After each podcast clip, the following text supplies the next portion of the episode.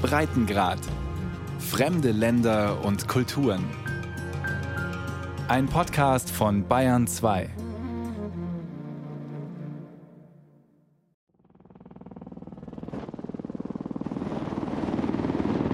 Ein Rettungshubschrauber, der noch einmal das Everest-Basislager überfliegt. Zahllose, meist gelbe Zelte, kleine und große, in 5300 Metern Höhe. Erland Ness filmt mit seinem Smartphone aus dem Helikopter, der ihn zurückbringt nach Kathmandu. Ich habe Covid beim Aufstieg von Lukla ins Everest-Basislager bekommen. Ich hatte am 10. April erstmals Symptome. Und es waren noch ein paar Tageswanderungen bis zum Basislager. Ich war dann drei Tage im Basislager und es ist schlechter und schlechter geworden. Dann bin ich mit dem Hubschrauber runter nach Kathmandu geflogen und dort ins Krankenhaus gekommen.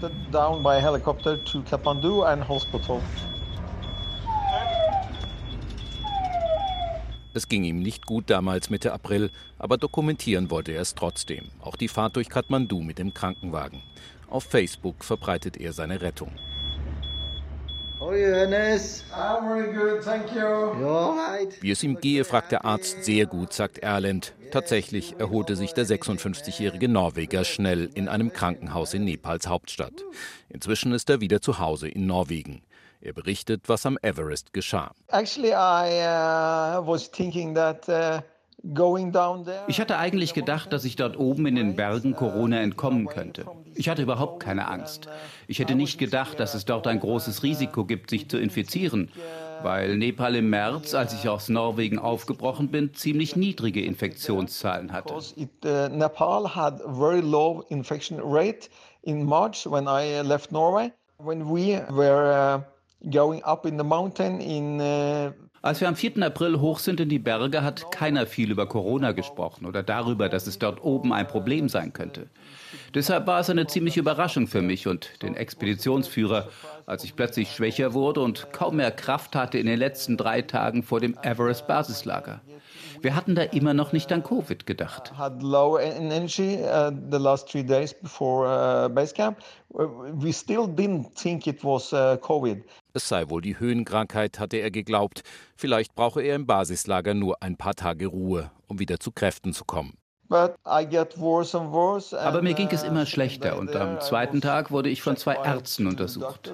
Die haben festgestellt, dass ich ein Lungenödem hatte und empfahlen, dass ich runter nach Kathmandu sollte.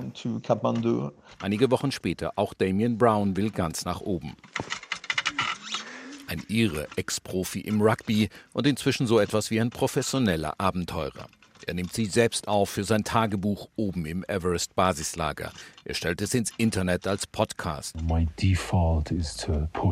Er spricht über seine Grundeinstellung, pushen, schnell zu gehen. Aber das könne ein ziemlich fertig machen, sagt er, hier in großer Höhe. Doch er merkt bald, dass etwas nicht stimmt. Ich habe mich dann hingelegt, habe dann Kopfschmerzen bekommen, milde Kopfschmerzen. Ich habe mich dann ins Zelt gelegt. Es war da gemütlich und warm. Nur der Kopfschmerz hat mich am Schlafen gehindert. Ich habe das bekommen, was sie Kumbu-Husten nennen. Dieser Husten wegen der kalten Luft, der Höhe und der Erschöpfung. Der Kumbu-Husten, er hat seinen Namen nach einem Tal, durch das man hochgelangt zum Gipfel des Everest. I took a, a ich habe dann eine Nurofen genommen und eine Diclofenac, weil ich hoffte, dass damit die Kopfschmerzen besser werden. Es schien erst, als würde ich fitter fürs Abendessen. Da haben wir Neuigkeiten erfahren. Big, big News. Covid hat das Lager erreicht. Und nicht nur das, es ist in unserem Team. reached the camp. Not only has it reached the camp, it's within our team. Now, a few days ago, the world's highest peak reported its first ever case of COVID 19. Since then, almost 17 climbers have tested positive. Schon seit Ende April hatten sich die Meldungen über erkrankte Bergsteiger gehäuft. Von 17 Corona-Positiven war zunächst die Rede, später von Dutzenden. Zuverlässige Zahlen gibt es aber keine. Dafür jedoch Berichte wie die des Basken Alex Chikon. Many people sick. Viele Leute waren krank, manche sind einfach von einem Tag auf den anderen verschwunden. Keiner hat darüber gesprochen, aber wir haben gesehen, dass viele Leute runtergeflogen wurden und dass Corona da ist. Im Nachrichtensender CNN erhebt er schwere Vorwürfe gegen die nepalesische Regierung. Ich wollte ohne Sauerstoff auf den Everest. Aber wenn ich mir Corona eingefangen hätte, wenn ich Symptome bekommen hätte, das wäre so gefährlich gewesen. Ich glaube, die Regierung von Nepal spielt mit unserem Leben. Wenn da wer an Corona gestorben wäre, das wäre ein riesiges Problem für die nepalesische Regierung geworden. Deswegen verschweigen sie die Wahrheit. Kathmandu Mitte Mai. Nepal ist von der Außenwelt quasi abgeschnitten. Der internationale Flugverkehr wegen Corona eingestellt. Es herrscht ein strikter Lockdown. Mira Acharya, Chefin der nepalesischen Tourismusbehörde, ist nur telefonisch erreichbar. Auf die Frage, wie sicher Bergsteigen denn sei angesichts der grassierenden Pandemie, reagiert sie empfindlich.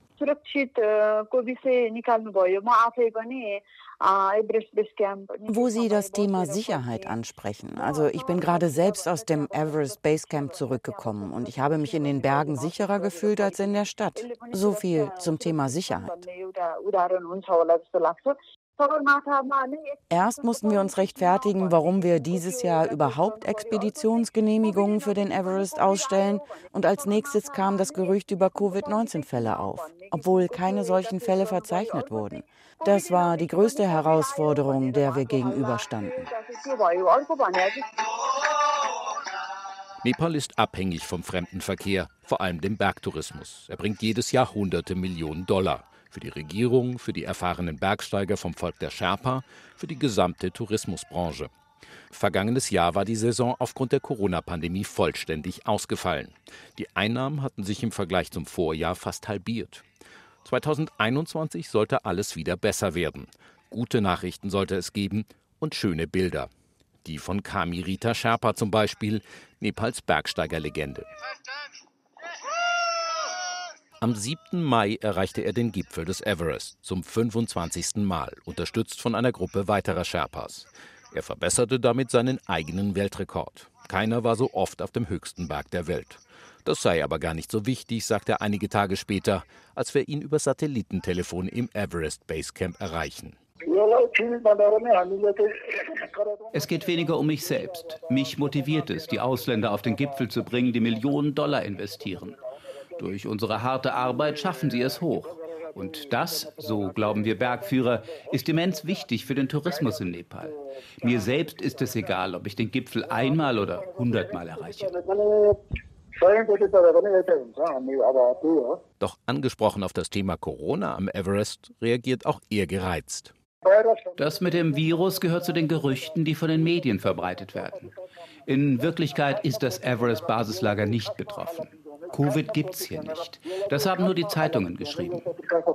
Corona sei im Moment zwar tatsächlich eine Herausforderung für das Bergsteigen in Nepal, aber anders als viele meinten.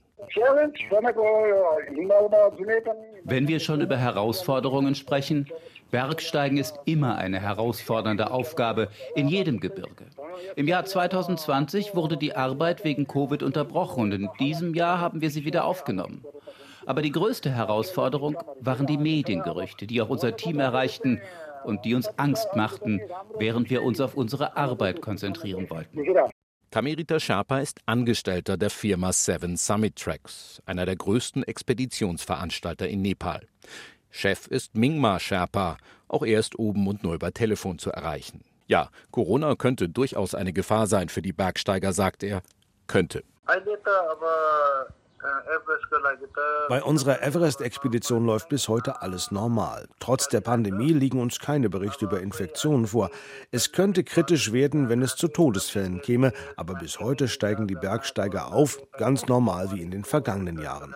Es gibt Leute mit gewöhnlichem Husten, aber das ist kein Problem. Es gab auch einige Bergsteiger mit positivem PCR-Test. Die sind aber wieder zur Expedition zurückgekommen, nachdem sie in den folgenden zehn Tagen negativ getestet wurden. Bis heute wurden keine Todesfälle durch das Virus verzeichnet. Das ist wirklich ein Glück für uns, wo Corona doch weltweit grassiert. Wenn wir hier ebenso viele Tote hätten wie unten in den Städten, dann sähe es anders aus. Bis jetzt sind hier alle sicher und wir haben Glück. Unten im Tal eine Pandemie, aber oben auf den Bergen alles in Ordnung? Je nachdem, mit wem man spricht, bekommt man eine von zwei Realitäten präsentiert.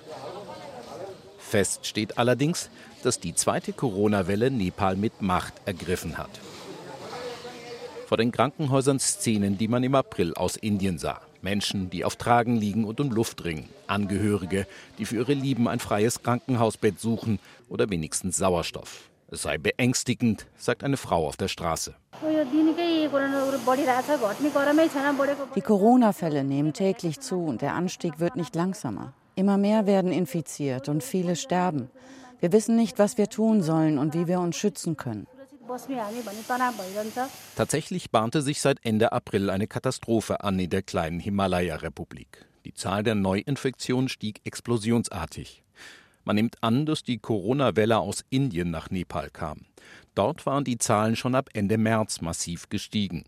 Über die Landgrenze kamen daraufhin viele nepalesische Arbeiterinnen und Arbeiter zurück in ihre Heimat und brachten sowohl das Virus mit. Tagelöhner, Hausangestellte, sie hatten aufgrund von Lockdowns in Indiens Megacities ihre Arbeit verloren. Am 30. April verhängte die Regierung in Kathmandu selbst einen strikten Lockdown. Zu spät. Die Intensivstationen sind längst überlastet. Es fehle an allem, sagt der Arzt Jotindra Sharma, einem Reporter der Nachrichtenagentur AP. Im Moment sind in keinem Krankenhaus, das Covid-Patienten behandelt, Betten verfügbar. Selbst wenn es Betten gibt, herrscht ein großer Mangel an Sauerstoff. Die Sauerstoffversorgung ist ein großes Problem, wenn man neue Patienten aufnehmen muss. Und wir sind noch nicht einmal auf dem Höhepunkt dieser Welle. Die Situation wird noch schlechter und es wird wirklich schlimm werden.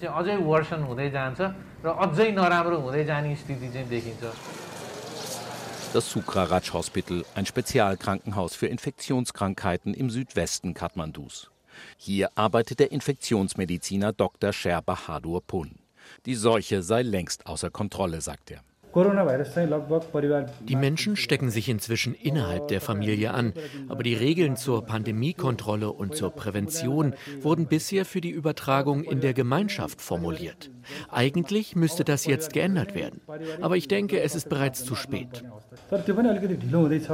Die Patienten werden mittlerweile auch im Hof des Krankenhauses versorgt. Sie sitzen oder liegen da schwer atmend mit Sauerstoffmasken über Mund und Nase. Viele sterben.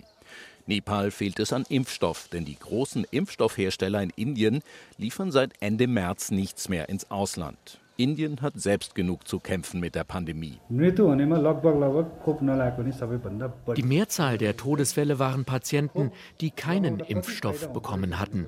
Klar wissen wir noch nicht vollständig, wie sehr der Impfstoff hilft. Das werden wir erst mit der Zeit erfahren. Aber die Realität ist, dass wir geimpft werden müssen.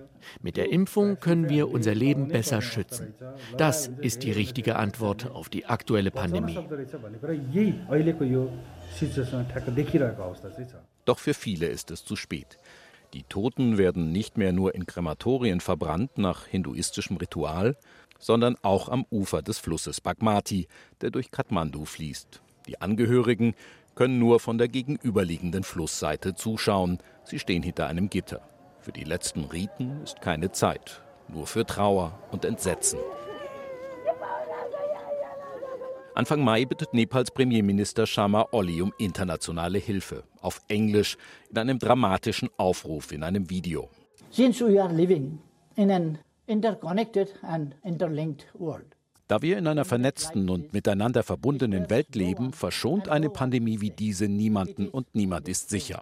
Ich möchte unsere Nachbarn, befreundete Länder und internationale Organisationen bitten, uns mit Impfstoffen, diagnostischen Geräten, Sauerstoff, Medikamenten und Einrichtungen für Intensivstationen zu helfen, um unsere laufenden Bemühungen zur Bekämpfung der Pandemie zu unterstützen.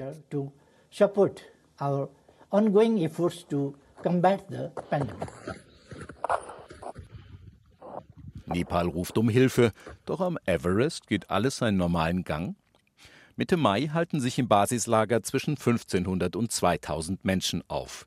400 Bergsteigerinnen und Bergsteiger darunter in 42 Expeditionen, die die kurze Zeit nutzen wollen, um auf den Gipfel zu gelangen. Ein Risiko, wenn man sieht, was unten in den Tälern Nepals passiert. Natürlich gehe es ums Geld, sagt die deutsche Billy Bierling, Bergsteigerin und Journalistin.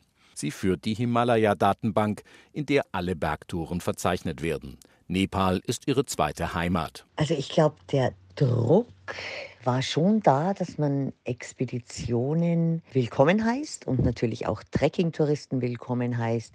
Ging uns ja auf der ganzen Welt so. Der Everest-Tourismus sei immens wichtig für Nepal. 11.000 amerikanische Dollar pro Mann und Frau und Nase an die nepalesische Regierung bei 410 Genehmigungen, die ja dieses Jahr ausgegeben wurden, macht das viereinhalb Millionen Dollar. Und es ist schon sehr viel Geld und ich glaube, es war schon jeder überrascht, dass wir heuer auch ein Rekordjahr haben. Ne? Äh, dass noch nie so viele Menschen oder nicht Nepalesen am Everest waren wie dieses Jahr. Liegt natürlich daran, dass natürlich viele am 2020 äh, auf den Everest wollten. Da konnten sie nicht und sie hatten ihr Geld gespart und sie hatten trainiert und dann wollen die natürlich jetzt gehen. Es sind Tage, in denen es ungewöhnlich viele Hubschrauberflüge vom Basislager gibt, berichten Bergsteiger in sozialen Medien. Einer dieser Hubschrauber war für Damien Brown, den Abenteurer und Ex-Rugby-Spieler aus Irland. Es war ihm zuletzt immer schlechter gegangen, so schlecht, dass er ausgeflogen werden musste. Unten in der Hauptstadt bekommt er sein Testergebnis. Day 16. I have COVID. I tested positive. Tag 16. Ich habe Covid. Ich wurde positiv getestet auf Covid-19 heute Morgen. Und jetzt gerade bin ich abgesondert in einem Hotelzimmer in Kathmandu, etwa 150 Kilometer vom Everest-Basislager entfernt und 4000 Meter weiter unten. Das erklärt wirklich vieles. Er hatte vorher versucht, sich einzureden, dass es nicht Corona sei. Uh, das ist eigentlich der Kumbu-Husten, den man in großer Höhe bekommt. Das kriegt man da einfach. Ich hatte das auch schon. Vieles nicht ganz so stark. Aber ich hatte in großer Höhe schon solche Symptome. Und dann ist da dieses allgemeine schlechte Gefühl, dass man sich gar nicht selber mehr fühlt. Uh,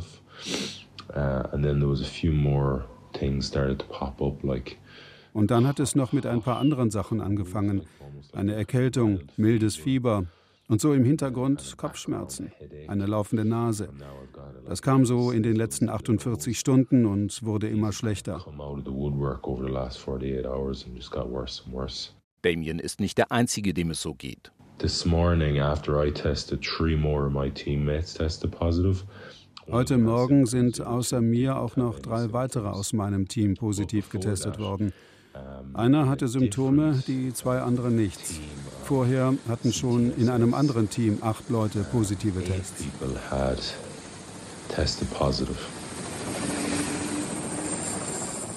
Wir kontaktieren zwei nepalesische Firmen, die Rettungsflüge vom Everest anbieten. Schnell meldet sich ein Firmenbesitzer, der auf Facebook sogar Bilder und Videos von Flügen postet, bei denen Corona-Patienten evakuiert werden. Doch nach Zahlen gefragt, wie viele Patienten denn schon ausgeflogen worden seien, bricht der Kontakt wieder ab. Offenbar will keiner der Einheimischen sprechen. Dafür spricht Lukas Furtenbach, ein 43-jähriger Österreicher.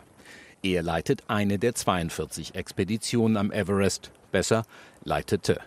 Denn er hat die Expedition abgebrochen, wegen des Corona-Risikos. Jetzt sitzt er im Hotel in Kathmandu. Es sei nicht zu leugnen, dass die Pandemie auch den Everest schwer getroffen haben, sagt er. Und er habe Zahlen, Hubschrauberpiloten und Versicherungsgesellschaften hätten sie ihm gegeben. Größenordnung 50 bis 60 Personen sind offiziell bestätigt. Und die Dunkelziffer liegt geschätzt bei 100 bis 150 Personen oder vielleicht sogar noch darüber. Corona sei ein großes Thema auf über 5000 Metern.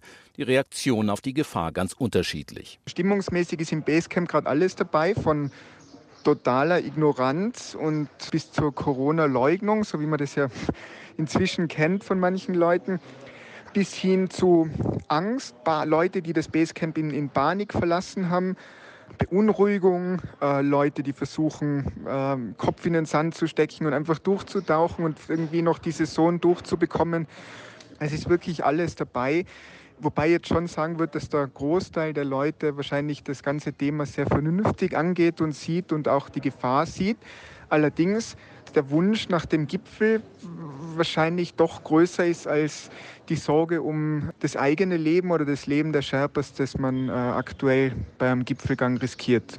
Es sei eine schwere Entscheidung gewesen, die Expedition abzubrechen. Nachdem sich die Situation in den letzten vier Wochen seit Bekanntwerden der ersten Fälle im Basislager zunehmend verschlechtert hat und wir rundherum mitbekommen haben, wie, wie immer mehr und mehr Leute infiziert sind und auch evakuiert werden, wir dann letztendlich als eines der letzten Teams nach unserer ersten Rotation am Berg auch selber einen positiven Teilnehmer gehabt haben, wo wir uns sicher waren, dass das eigentlich nur am Berg die Ansteckung erfolgt sein hat können, also im Eisbruch, wo man mit anderen Teams zwangsläufig Kontakt hat, in Wartezonen eng zusammensteht und die Leute schwer atmen, weil im Basislager selber wir so isoliert waren und null Kontakt haben zu außenstehenden Personen, regelmäßig getestet haben, dass eine Ansteckung im Basislager für uns eigentlich undenkbar war.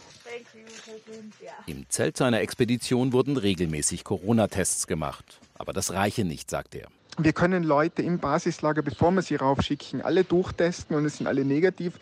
Die Leute können dann oben in einem der Hochlager symptomatisch werden und positiv. Und das wäre dann schnell eine lebensbedrohliche Situation, wo man jemanden nicht mehr äh, so einfach bergen oder retten kann.